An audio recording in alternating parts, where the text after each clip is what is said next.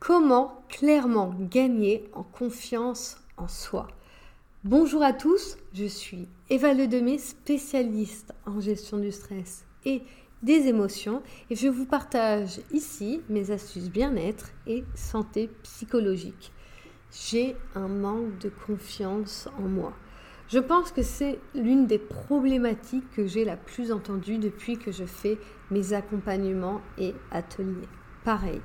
Sur mes réseaux sociaux, à chaque fois que je demande sur quel sujet les personnes aimeraient que je poste, j'ai toujours le manque de confiance en soi qui revient. Pourtant, j'ai fait je ne sais pas combien de posts sur le sujet qui donnaient des techniques applicables par tous, adaptable à toute problématique que vous pouvez faire même seul et sans aucun investissement financier. Mais non, je reviens toujours à la même problématique. Du coup, après avoir réfléchi à quelle autre technique je pourrais donner, je me suis plutôt demandé pourquoi les personnes n'arrivent pas à régler ce manque de confiance en soi, même quand elles ont toutes les techniques pour. Et là, je vais être directe. Parce que souvent, on a beau avoir toutes les techniques, on aimerait que ce soit plus simple. D'ailleurs, on a beau avoir la capacité de le faire seul, eh bien, on aimerait bien que quelqu'un le fasse à notre place. Et quand on essaye et quand on met en pratique, eh bien, la plupart du temps, on n'a pas la patience de continuer jusqu'à atteindre la confiance en soi que l'on souhaite. La confiance en soi, c'est un processus d'apprentissage.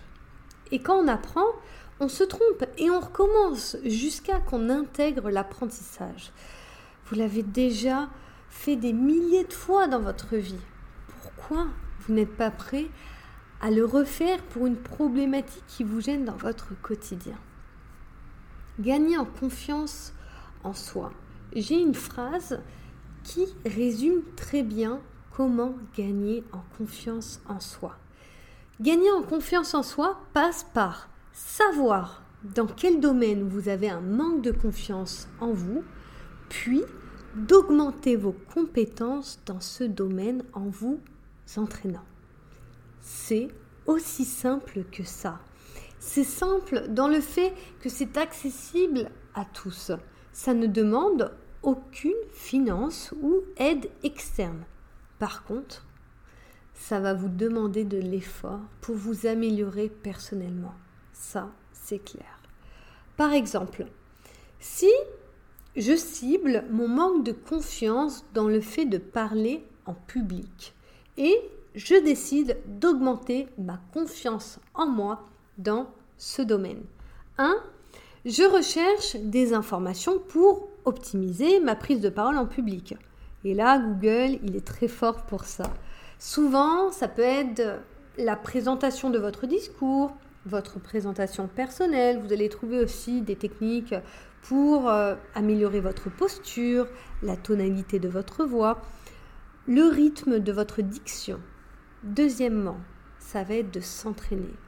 Vous pouvez vous entraîner soit en dehors de la situation, en faisant par exemple ce discours ou cette présentation devant la caméra de votre portable, devant un proche ou même devant le miroir.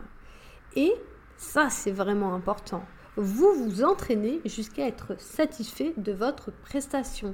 Et ça, c'est clairement du boulot. Troisièmement, l'expérience va vous faire gagner en confiance petit à petit. Donc, il va falloir pratiquer dans les faits, en dehors des situations que vous créez qui sont similaires aux besoins de confiance sur lesquels vous voulez gagner. Bien sûr, cela va vous demander d'être constant et de la patience. Il va falloir reproduire cette compétence plusieurs fois mais ça vaut le coup. Quand on sait que certains manques de confiance peut clairement vous empêcher d'avancer comme vous le souhaitez ou dans les domaines de votre vie que vous souhaitez vraiment améliorer.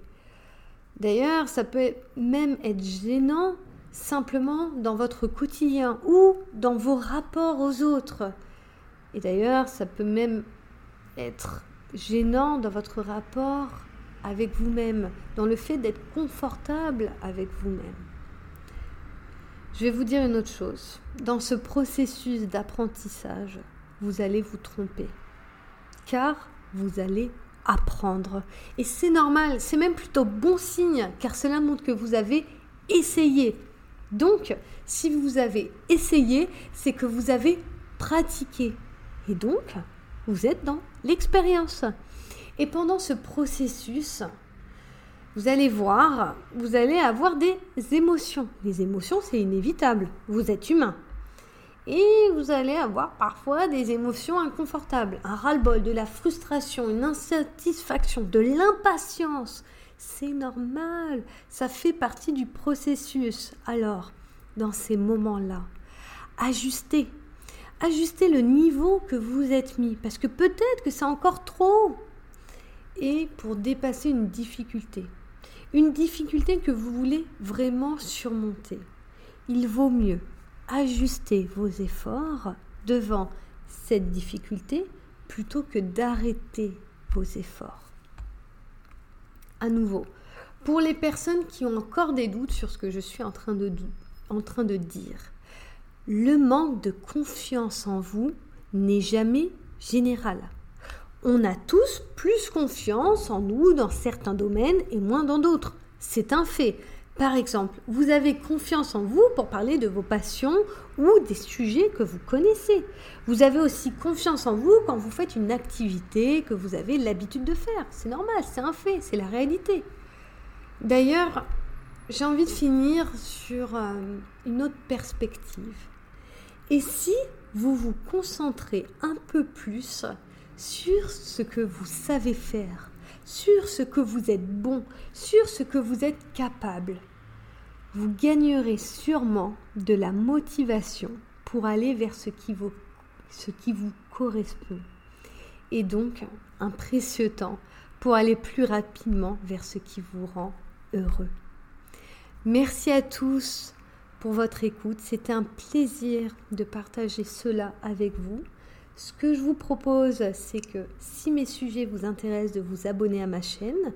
Et si vous voulez voir toutes mes astuces et conseils, vous pouvez les retrouver dans mes réseaux sociaux sous le nom Eva Ledemé. Vous pouvez les retrouver après sur Instagram, Facebook, LinkedIn et TikTok. Et je vous dis à tous à bientôt.